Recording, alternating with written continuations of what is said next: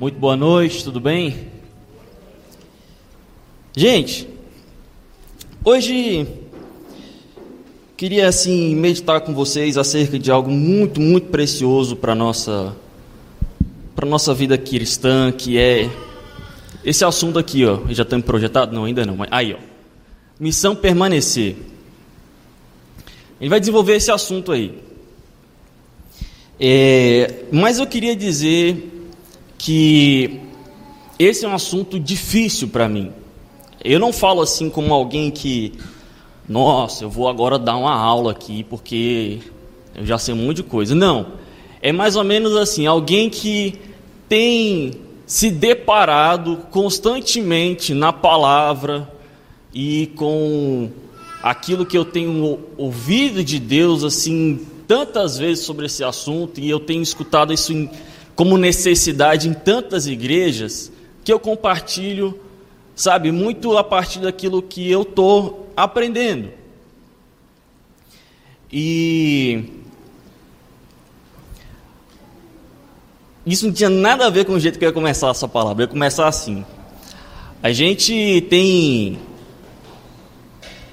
tem escutado muita coisa no né, negócio da mídia e esses dias aí tem, tem tido a, a guerra, né? Rússia, Ucrânia, aí continua quente a coisa.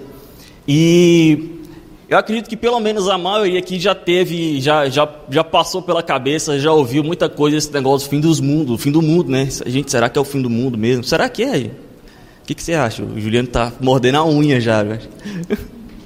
uh, será que é o fim do mundo, gente? Será que o anticristo tá está envolvido na jogada? Quantos aqui já, já ouviram alguma coisa sobre o anticristo, sobre agora, que está acontecendo? O anticristo está à solta. Esses assuntos eles, eles vêm mesmo à, à, à, à tona. E é por isso que eu queria falar sobre ele.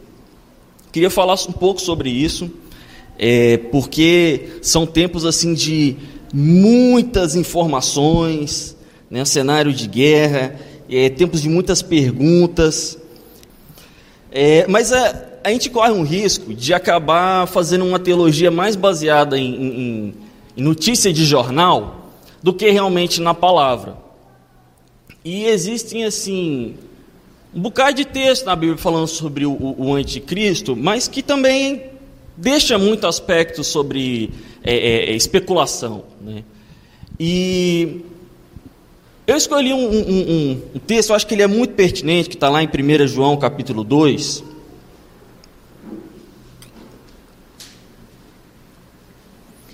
Que o foco dele é muito mais em como a gente lida com o anticristo do que muito mais a questão de quem é. Na verdade, gente, essa coisa de tentar ficar descobrindo quem é, quem é o anticristo, quem é o, qual que é a marca da besta, e a gente começa num negócio que, é, que, que mexe muito com a gente, né? Todo mundo fica curioso com isso. Mas isso tem, assim, é, geralmente leva a gente para uma, uma remada de curiosidade. Gente, eu estou muito curioso para saber quem é essa pessoa. E não é o foco. Não é o foco de nenhuma parte da Bíblia é, é, sanar nossa curiosidade a respeito do futuro. O foco é deixar a gente preparado. E pensar que nós estamos numa missão de preparo. Léo, você acha que nós estamos no fim do mundo? Eu, particularmente, não acho que é o fim do mundo, tipo assim, Jesus está voltando e nós vamos ver Jesus voltando. Eu, particularmente, não acho que, que, que estamos nessa fase ainda, mas acho que nós estamos numa fase de preparo. Nós estamos, nós somos a geração, ou uma das gerações que está preparando a geração que vai ver isso acontecer. É isso, é o meu, meu palpite. Né? Nós estamos assim chegando em tempos muito complicados, mas ainda não estamos nele. Acho que a coisa ainda vai vai rolar um pouquinho. E como é que nós estamos nos preparando? Como é que a gente está preparando a próxima geração para lidar com assuntos como anticristo, por exemplo? Né? Princípios das dores e o finalmente das dores. São algumas perguntas que eu estou colocando assim para a gente ir esquentando e chegar no texto, né? E como é que a gente reconhece um falso Messias. É, você já, já, já, já pegou nota falsa? Assim, já se deu conta que era nota falsa tarde demais? É ruim, né, gente? Ainda mais quando a nota é, tem um valor alto, dá um, dá um trem ruim, né? Mas olha só, você já foi aí é, é, enganado? Você acha que você seria enganado por uma nota falsa de 30 reais? Não tem como, né? Por quê? Porque não tem uma nota verdadeira de 30 reais. Então, às vezes eu penso que, que o falso Cristo, o falso Messias, ele vai ter muita coisa do verdadeiro.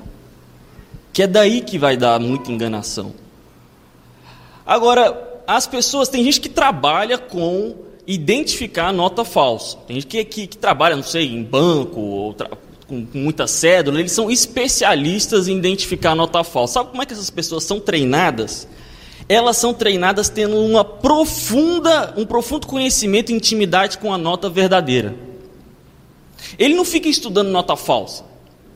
Porque de tempos em tempos surge uma nota falsa com uma estratégia diferente.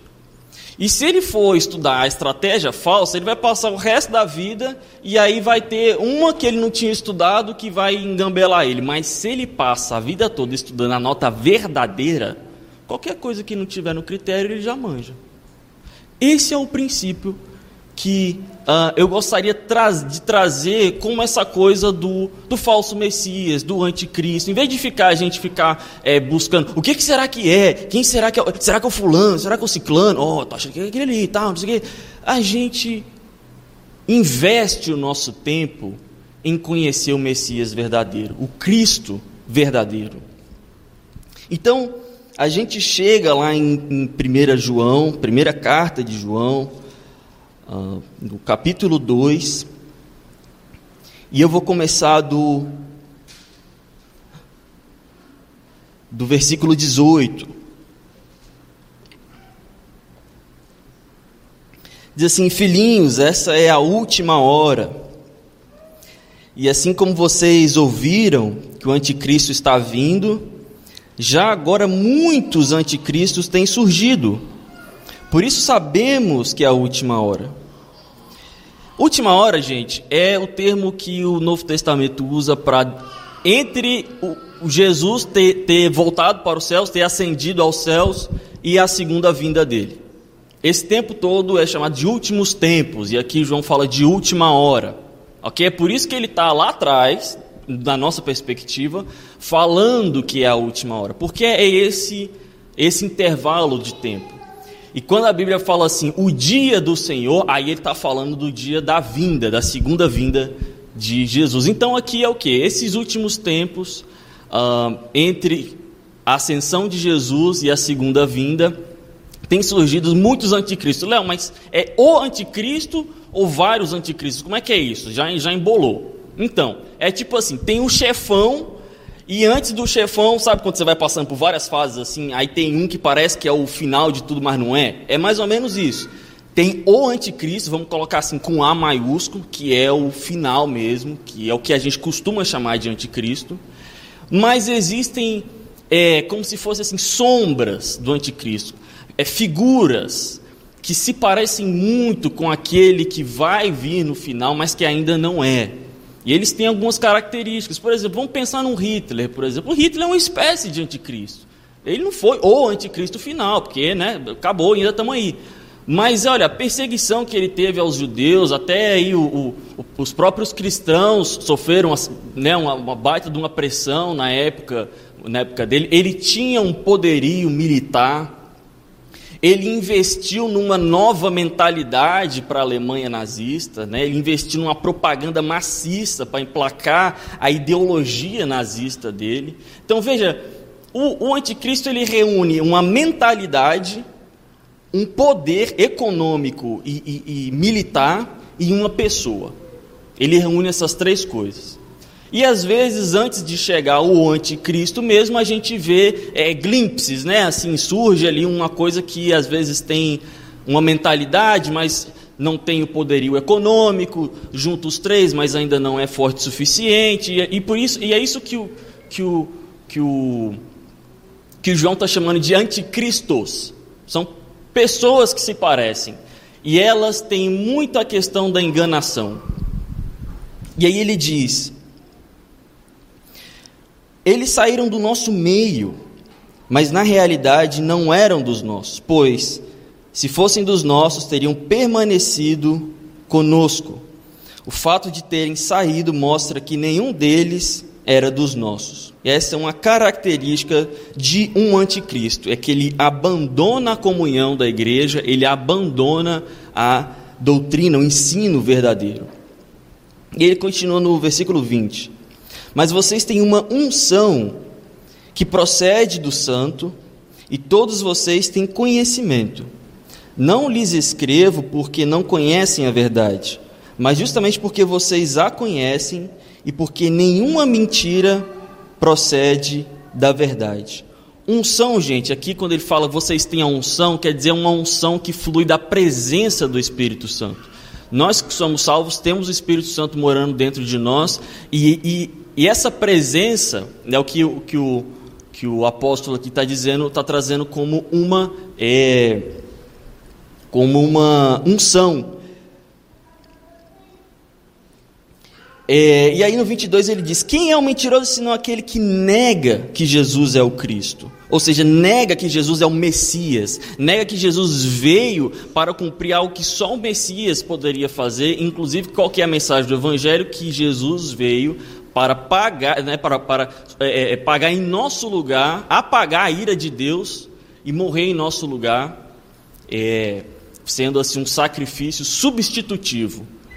Ah, a pessoa, o anticristo, ele, ele nega que Jesus ele tem essa, essa característica, ele tem essa realidade.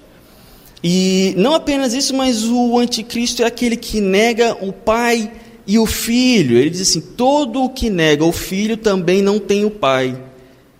Quem confessa publicamente o filho também tem o pai. Isso é muito interessante, porque não é só dizer que ele nega Jesus. Dizer que ele nega o filho para mim parece que ele tem uma certa crise de paternidade aí envolvido. Ele se incomoda muito com esse status de pai e filho entre Jesus e o pai. Isso é muito interessante. Uh, e ele, ele parece se incomodar muito com a nossa condição de filho, que somos filhos através de Jesus Cristo, nós somos filhos adotados, adotivos, que, que chamamos Deus de Pai. Parece que o anticristo ele tem uma repulsa com essa questão do Aba. Eu chamo Deus de Aba. E essa relação que, que inclui intimidade, que inclui paternidade, que inclui. Gente, parece que o anticristo ele, ele não desce zerado.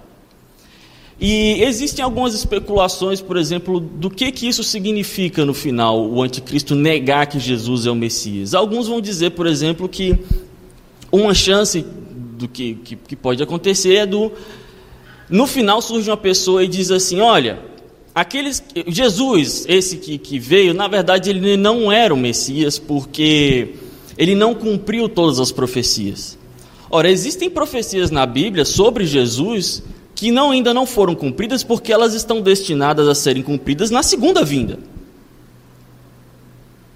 E aí, imagina se, se, esse cara solta essa. Não, mas ele não cumpriu todas as passagens messiânicas. Então ele não era, na verdade, quem ele diz que é. E isso é uma, é, um, é uma chance de acontecer. Uma outra ele dizer assim: não, realmente, ele cumpriu tudo. E ele voltou e eu sou ele. Ele, ele, ele aqui. Ele se passar por Jesus, na verdade, não sendo.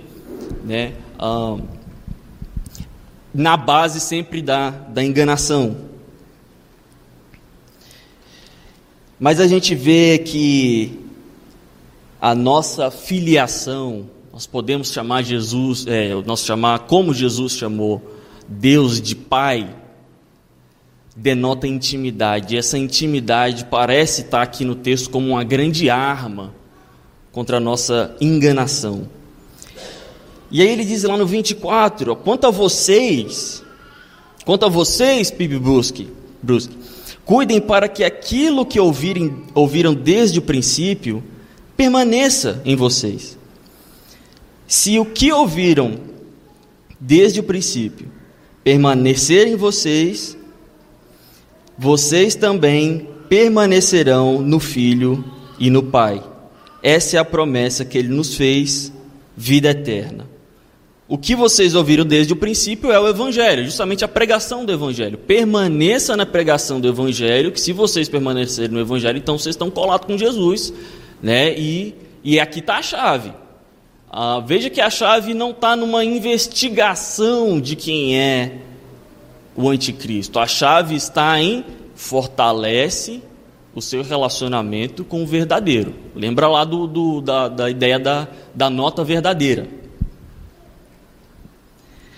Então, quando ele diz cuidem, quer dizer que existe alguma coisa que está nas nossas mãos para a gente tomar conta. Existe alguma coisa aqui que é responsabilidade nossa. É, é, é, e aqui eu vou dizer: nossa comunhão com Jesus, a nossa vida devocional, nosso espaço de oração, sabe, ali no, no, no secreto, né? a gente entra no secreto e, e gasta aquele tempo que a gente pode resumir isso numa frase que é a verdade do Evangelho, porque gente, a, verna, a verdade do, do, Evangelho não é uma verdade que está assim que a gente lê e, e, é uma informação que a gente absorve. É uma, é uma, é uma verdade que, que no, nos modifica a vida. E, e, conhecer o Evangelho, na verdade, é conhecer a pessoa de Jesus e ter um relacionamento com ela. Né?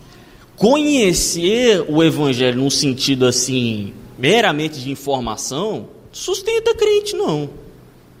Né? Para sustentar tem que ter aí a bendita da devocional, seis da manhã, né? Aquela ali que, que às vezes a gente passa assim rapidinho no, no telefone para poder clicar para passar logo, né? Aí dá lá, completada. Você pensa, nossa, você acha o tal, né? Pá, seis da manhã, completei a devocional e tal, ó. Deus está vendo isso aí, ó. É, também faço isso de vez em quando, gente. É difícil. Difícil. Um, e aí ele vem ali no 26 e diz assim: escreva essas coisas a respeito daqueles que querem que os querem enganar. Quanto a vocês, a unção que é que flui da presença do Espírito Santo, que receberam dele, permanece em vocês e não precisem de alguém que os ensine. Mas, como a unção dele recebida, que é verdadeira e não falsa, os ensina acerca de todas as coisas, permaneçam nele, como ele os ensinou. Que que, o que, que essa passagem está dizendo? Basicamente, em outras palavras, está dizendo essa passagem diz assim: olha, a unção que vem da presença, ela não é uma emoção passageira que te toma e você tem assim, se sente bem ou se sente muito conectado, aí depois ela vai embora. E você, é algo que continua com a gente o tempo todo.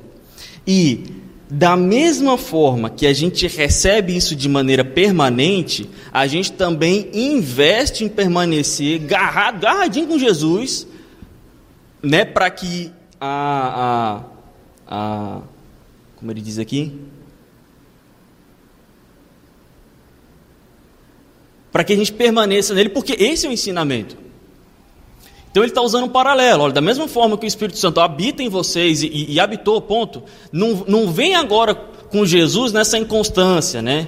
Vai, faz ali aquele estirão ali de uma semana né, de, de, oração bacana e tal, aí na outra dá aquela esfriada e tal. Aí vem o estirão de novo e tal. Gente, isso é um desafio para todo mundo, né? Quem é que não, não lida com isso, né? De manter a constância. Cara, como é difícil manter a constância, né?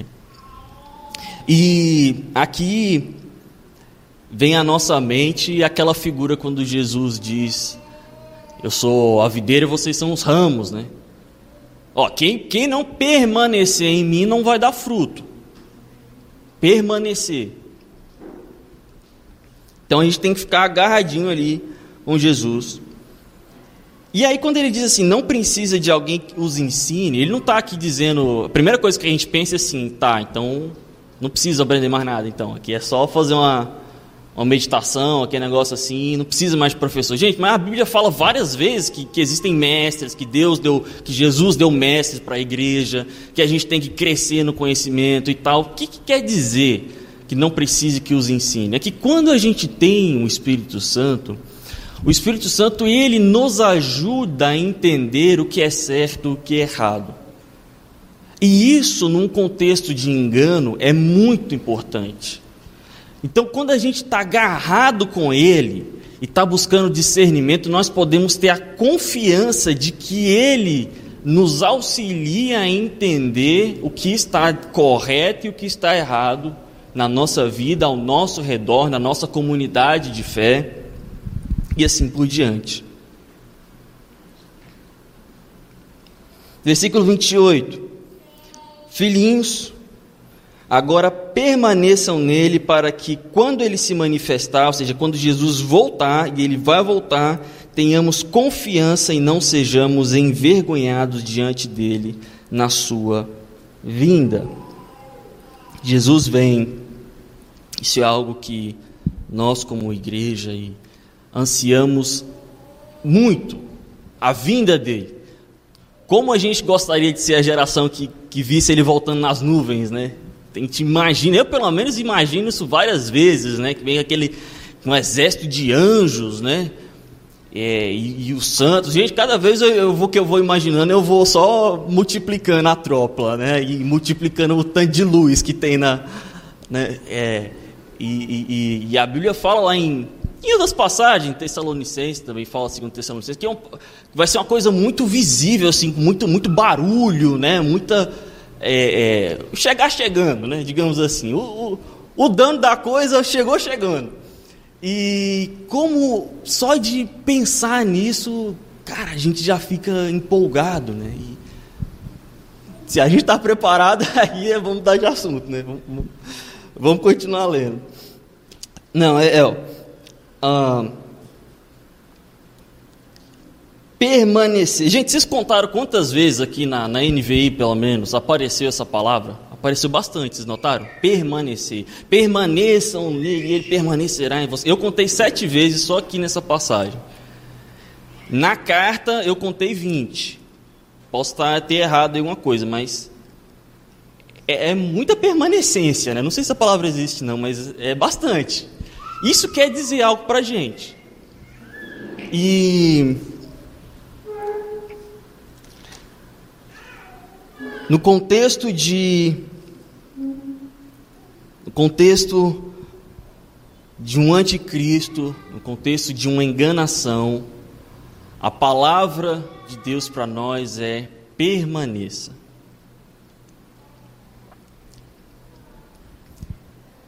Permaneça, e eu vou explorar essa palavra permaneça como intimidade. Porque permanecer sem intimidade parece que não, faz sentido, parece que não funciona. Porque permanecer não pode ser um negócio assim muito intelectualoide, né? É, porque, igual eu falei, é, uma, uma, uma fé intelectualoide não sustenta a igreja na hora que o bicho pega. Tem que ter uma paixão ali, tem que ter uma intimidade, tanto seja pela perseguição, seja pela pelo engano. E uma pergunta é, voltando um pouco das perguntas do início, é como nós estamos nos preparando quando nós, como nós estamos nos preparando para essa seja a vinda do, do nosso Salvador do nosso noivo, seja momentos de conflitos e de guerra, seja momentos de enganação. Como nós estamos nos preparando? Como nós estamos preparando a próxima geração?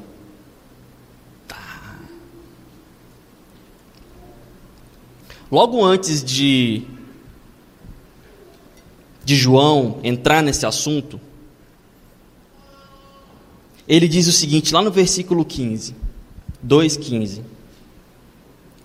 Isso aqui são coisas que atrapalham a gente permanecer. Eu já ia falar assim, atrapalha a nossa permanecência. Eu já, eu já criei a palavra e já estou usando, já como se... Né? Atrapalha a nossa permanecência, gente. É, isso aqui é o que não é permanecer. Não amem o mundo, nem o que nele há. Se alguém ama o mundo, o amor do Pai não está nele. Pois tudo que há no mundo, agora ele explica, a cobiça da carne, a cobiça dos olhos e a ostentação dos bens, não provém do Pai, mas do mundo. O mundo e a sua cobiça passam, mas aquele que faz, mas aquele que faz a vontade de Deus permanece para sempre. De novo a nossa palavra-chave aqui. Não amem o mundo, as coisas que estão no mundo. E ele explica o que, que ele está querendo dizer com isso. Ele está querendo dizer isso aqui, olha. A cobiça da carne, cobiça dos olhos e ostentação de bens. Isso aqui a gente pode desdobrar, né? De vários, vários exemplos. Mas assim, sabe aquela coisa assim, o, o zóio mal, que é a barriga. A gente tem um, um desejo assim por, por uma prosperidade, vou dizer, material, financeira. Que não é errado não, né, gente? Mas aí agora, não ame essa coisa. Porque isso começa a virar aquilo que, que vira o critério da sua decisão para a vida. Você começa a tomar decisão baseado nisso. Eu vou ficar mais rico ou vou ficar mais pobre? Eu vou ficar mais, eu vou ter mais status ou vou ter menos status? Eu vou ser mais aceito ou vou ser menos aceito? Eu vou ficar mais famoso ou vou ficar menos famoso? Eu vou, olha só, muda o nosso critério. E aí todos nós estamos sujeitos a tentações como essa. Um ali está ali né, é, é, fissurado por mais seguidores do Instagram e o outro está mais fissurado, né, por ganhar uma posição, ser ali o vice-diretor, ele ganhar mais um degrau na fábrica, o outro está ali querendo ser é, mais prestigiado, às vezes nem tanto com dinheiro, mas sabe, com prestígio, sabe, aquela coisa assim, ser admirado, o outro quer ficar mais famoso, o outro quer. Todos nós temos isso, às vezes é com um carro, às vezes é com, com sei lá, mesmo que seja um. Enfim, vocês entenderam. Né?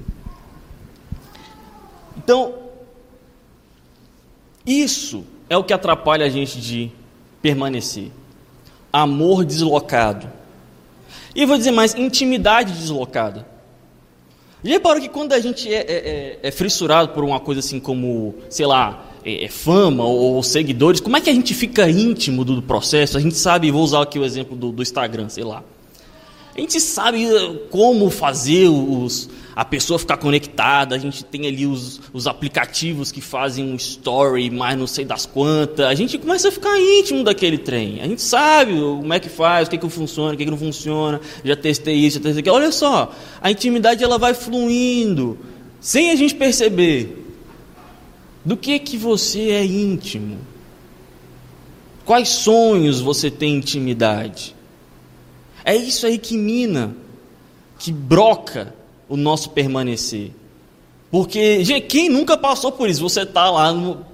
Vou o secreto, vou lá com Jesus, de, de, coração aberto. Você senta lá em três minutos, você começa, bah, podia levantar daqui cuidar daquele negócio lá, né? Isso aqui lá e tal. É, é, o site tá, tá ali, ninguém tá mexendo no site, cara. O site precisa de alguém mexer e tal. Fica aquela agonia e, e alguma coisa tá puxando a nossa intimidade para lá. Olha só como é que a gente é, como é que é besta, né? Você, você acredita que a vida eterna está disponível, é a promessa de Deus, acredito e tal. Acredito que Jesus vai voltar, acredito, com certeza e tal. Sei lá, mas em três minutos o cara já espanou a atenção dele. Rapaz, a gente é fogo, cara.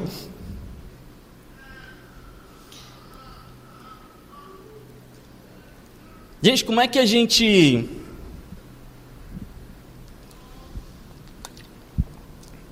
Como é que a gente ensina uma nova geração a permanecer?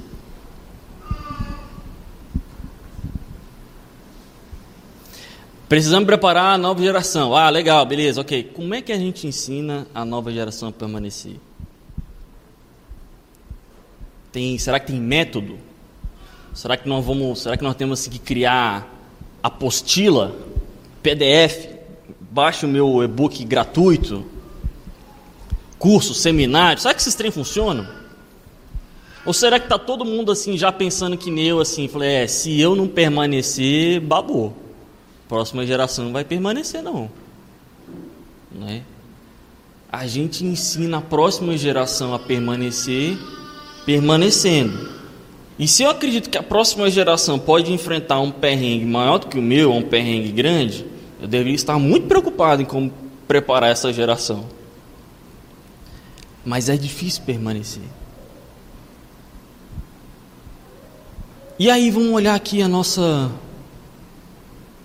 nossa igreja aqui, como é que essa igreja aqui ela tem, como é que ela tem cuidado dos jovens dela? É atrativa essa igreja para os jovens, por exemplo? Quando ele vê a gente, não estou nem falando do, da estrutura, estou falando assim a gente. Quando ele, quando ele olha a gente e fala assim, cara, essa galera aí sabe como permanecer. Como é que a gente está fazendo ali no, com as nossas crianças? Agora vocês entenderam porque que eu, que eu dei muito mole no início, né? Nossas crianças, gente, como é que nós estamos investindo nelas para elas permanecerem? Inclusive, se você quiser aí contribuir com o ministério, né, Kids, está ali, a Bruna e o Harris, podem falar com eles, vai ser muito bem-vinda. Mas entende essa preocupação? Olha, eu venho aqui antenado com essa galera que está chegando também. Eu estou preocupado em passar a bola. Eu estou preocupado em, em permanecer, ensinar a permanecer. E muitas vezes isso não é a nossa preocupação, porque naturalmente nossa preocupação é, poxa, eu estou bem cansado, eu estou né, bem atarefado e o que eu quero é a, a minha mensagem de consolo, por favor. Né? Não vem com esse negócio de, de, de, missão, não sei o que lá, e preparar o exército. Rapaz, eu tô, tô, tô cansado demais para isso. E geralmente nós estamos é mais ou menos nessa página. Né? Uh, e isso pode ser um sintoma pode ser que nós não estamos permanecendo. Que nós estamos muito no ida e vinda, assim, e aí isso atrapalha um pouco a gente até de dar o exemplo da permanecência.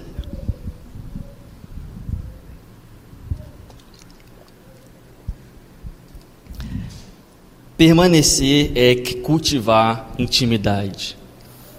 Permanecer é cultivar intimidade. Ah, na, na, na imagem que, que Jesus usa da videira e os ramos, a gente não vai, usar, não vai, não vai ler aqui agora, está lá em João 15, é isso? É uma coisa, uma, uma, uma, figura muito interessante, porque quando a gente fala permanecer, o que, que a maioria das vezes a gente pensa? Ficar parado. O que, que é permanecer? Ficar parado, porque tem, tem o que vai e o que permanece é o que fica parado, então a gente fica uma, uma, definição meio, meio entediante, assim, né? Ah, o que, é permanecer? Não, estou aqui parado aqui, estou permanecendo. Aí eu volto, aí você está parado, eu volto aqui daqui a dois minutos, está aí quietinho, está parado? Tá, tá, tá permanecendo. Aí eu volto dali a duas semanas, está ali parado, tá, ok. Volto dali a dois anos, está parado, ok. Aí eu, eu penso assim, essa pessoa permaneceu. Mas vamos pensar agora aqui no negócio do, do videiro e os ramos. Você pega, pega ali um, vamos pegar uma, uma, uma coisa pequena, tem lá um ramo pequeno, gravetinho. Você passa ali, aí você vê, tá lá. Aí dali a duas semanas você passa, mesma coisa. Aí você passa dali a dois anos, mesma coisa. Gente, é só você chegar e fazer assim, ó, crack. Que quebra? Porque tá morto. Ele não está permanecendo que se ele tivesse permanecendo, se ia voltar dali a duas semanas, dois meses, dois anos, ele estaria diferente, ele teria maior, ele teria produzido outros ramos. Olha só como é que muda. A gente pensa assim, ó, permanecer é ficar parado. Não, permanecer é crescer. Na, na, na ideia da videira e os ramos, permanecer, criar intimidade é crescer. E quando a gente não cresce, aí é que a gente definha, aí que vira o, o galinho seco lá. Né? O galinho seco ele não, ele não vai para lugar nenhum, ele está ali, pronto. Ele não está permanecendo, ele está morto. E às vezes a gente acha que está permanecendo, por quê? Porque eu estou vindo na igreja, eu estou indo, todo cu de ceia eu vou, né? eu, eu faço trem bonitinho. Isso é mentalidade religiosa, gente. O religioso ele acha que está vivo, que está fazendo as coisas, mas é só, só a fachada. Na hora que vinha o aperto e fazer creque, ele pum, desabou. Permanecer é crescimento permanecer em intimidade. Veja só que quando, a gente, quando um ramo ele cria, quando ele está vivo, tem seiva passando ali, ele está se alimentando né, da fonte. Já parou que cria um outro, um outro tronco dele? Isso aí é passar o bastão. Isso aí é alimentar a próxima geração. É essa geração passar aquilo, né, a, a, o alimento que nós estamos recebendo de Deus para a próxima geração, até que ela tenha condições de fazer o mesmo com a próxima. Uma geração que não permanece, ela não cria galinho. Então a pergunta assim, como nós estamos cuidando da próxima geração? Talvez nem seja possível, porque talvez nem tenha a próxima geração, porque se nós não estamos permanecendo, não tem galinho surgindo, e espiritualmente falando, nem existe essa próxima geração. Fez sentido? Que até para ensinar a próxima geração, até para existir, não só ensinar, mas até para existir espiritualmente uma, uma próxima geração, nós temos que estar junto, agarrado com Jesus, permanecendo. E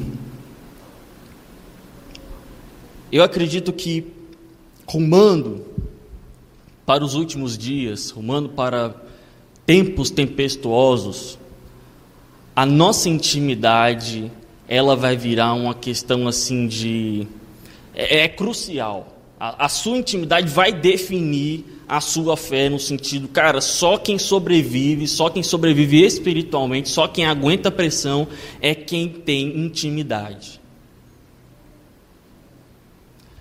E gostaria de, de ler para os irmãos algo que me chamou muito a atenção é, recentemente. Eu acredito que, que Deus está chamando a sua igreja de uma maneira especial para esse secreto, esse lugar da intimidade. E enquanto eu eu conto essa essa experiência, isso foi algo que eu li num livro chamado A Cultura da Oração, né, do Michel Duque Estrada. E ele conta de um sonho com uma irmã lá de Toronto, teve. E ele fala: Esse sonho me tocou muito. E eu que li, falei assim: Cara, esse sonho também me tocou muito. Fala sobre intimidade, fala sobre permanecer. E eu acho que esse sonho traduz aquilo que eu estava querendo dizer no final e não estava achando palavras. E ele traduz, eu acredito que seja um pouco do anseio do nosso noivo para nós que somos a noiva. Porque nosso noivo anseia muito poder encontrar com a gente.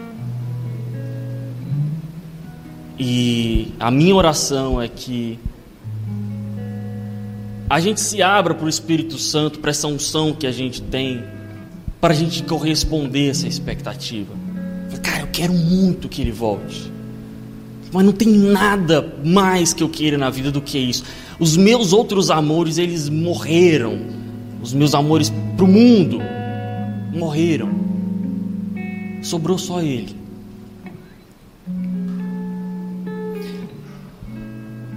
À medida que a gente se envolve com a simples devoção a Cristo, nosso coração ele vai sendo inflamado. E pode ser essa visão interessante, esse sonho, porque ele traz que às vezes intimidade traz sofrimento. O sonho foi assim. Um dia, enquanto orava, o Senhor começou a abrir meus olhos para um encontro espiritual. Eu me vi sendo levada para o céu e diante de mim pude ver uma enorme casa com muitos, muitos quartos. Percebi rapidamente que aquela era a casa do Pai. Senti seu amor por mim me atraindo. Foi então que comecei a correr para entrar na casa. Quando entrei, o Senhor foi me mostrando vários quartos, todos cheios de significado espiritual.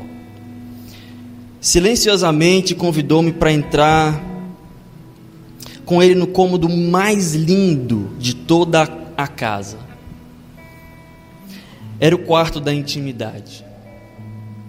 O ambiente era belo, extravagante. Quando entrei, eu fiquei maravilhada com tanto amor e quis ficar ali para sempre.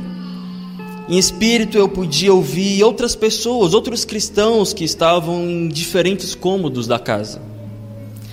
Alguns estavam estudando na biblioteca, buscando conhecimento. Outros estavam bebendo vinho na nova adega espiritual. Fiquei um pouco surpresa por todos não estarem no quarto da intimidade, já que era o lugar mais interessante e mais formoso de toda a casa. Enquanto admirava a câmera da intimidade, notei uma portinha no chão, bem do lado da cama. Parecia-me algo muito estranho, pois não era sofisticada e não combinava com o resto do quarto. Perguntei ao Senhor por que a porta estava ali, e ele me disse que era uma passagem para outro cômodo da casa. Quis saber por que a porta estava tão próxima da parte mais encantadora do quarto, que é a cama.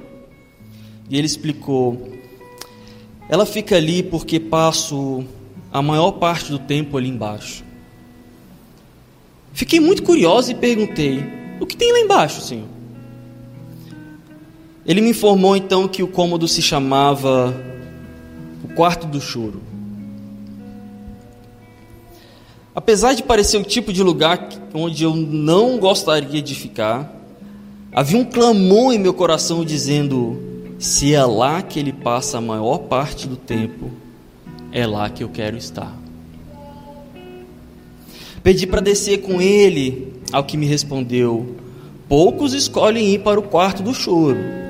Esse cômodo não é bonito, é solitário, não é muito confortável. E você precisa se abaixar muito para passar pela porta. Eu disse que não me importava com as condições para chegar até lá, eu só queria estar aonde ele estivesse. Em seguida, abrimos a portinha e começamos a descer, lentamente, até chegar naquele pequeno quarto. Precisei me ajoelhar, porque a porta era muito pequena. Quando entramos, a decoração era muito, muito simples. Só tinha uma pequena cadeira de madeira e uma das janelas dava para fora. O senhor sentou-se na cadeira e começou a olhar. Logo, pude perceber por que o cômodo se chamava Quarto do Choro. Olhando pela janela era possível de ver e ouvir o clamor da terra. Dava para ver todos os atos de injustiça ao mesmo tempo. Cada criança com fome cada pedido por alimento, mulheres sendo violentadas e gemidos dos rejeitados. Eu poderia, eu podia ouvir as orações, os clamores ao mesmo tempo. O Senhor sentava-se em sua cadeira e via e ouvia a dor que subia da terra. De uma vez, fui tomada pela dor da intercessão e comecei a chorar. Chorei durante horas pelos que estavam feridos. Mas mais do que isso, eu estava desconcertada com esse Deus que escolhia prestar atenção ao que já estava quebrado. Ele estava cheio de compaixão pelo ferido. Durante o tempo em que fiquei sentada com o Senhor chorando, comecei a compreender o seu coração. E a minha ambição egoísta começou a desaparecer. Enquanto estava ali, notei que havia outra porta ao lado do quarto do choro. Perguntei: O que fica naquele quarto, Senhor? Ele me contou que era o quarto da estratégia. Ao falar essas palavras, logo me senti em meu espírito que lá era o cômodo onde estava disponível a estratégia divina para o derramamento do Espírito nos últimos dias. Apesar da porta estar fechada, pude reconhecer que a sabedoria e a revelação estavam dentro daquele quarto. Portas celestiais foram abertas para vermos o cumprimento do teu reino vindo à terra. Era como se aquele fosse o quarto escondido que todo homem procura. Todos querem estratégias divinas. Imediatamente indaguei se poderia ir àquele cômodo. E o Senhor me respondeu de forma muito sóbria que eu não, eu não conseguiria passar pela porta. Entendi então que precisava gastar mais tempo no quarto do choro. Pois à medida que compreendesse o coração de Deus pelos pobres e quebrantados e quebrados, minha natureza almática seria despida, permitindo que eu me tornasse pequeno o suficiente para passar por aquela porta. O quarto da estratégia só pode ser acessado por pessoas quebrantadas e humildes. Naquele momento tudo ficou claro. A única maneira de acessar a estratégia divina seria a partir de um lugar de intimidade. Deus nos convida a um local, a um, a um nível mais profundo. Nos convoca ao quarto do choro, um local onde escolhemos ver o que Ele vê, sentir o que Ele sente. E conforme passamos tempo conhecendo o seu coração, vamos despindo-nos das coisas da nossa carne e nos tornando pequenos o bastante para passar pela porta que nos leva à estratégia. Creio que entrando pelo quarto da estratégia seremos constrangidos e movidos pelo que vimos e sentimos no quarto do choro. Tenho a impressão também de que alguns entraram no quarto da estratégia antes de nós, mas infelizmente a maioria rapidamente se esqueceu do propósito e da estratégia e a usou para construir o seu próprio reino. Gente, a intimidade nos leva ao lugar do choro e a gente deve permanecer ali. Essa é a única forma da gente permanecer de pé e entender a estratégia de Deus para os últimos dias. Que Deus abençoe nosso coração, que Ele faça em nós a obra que Ele está desejoso de fazer. Amém.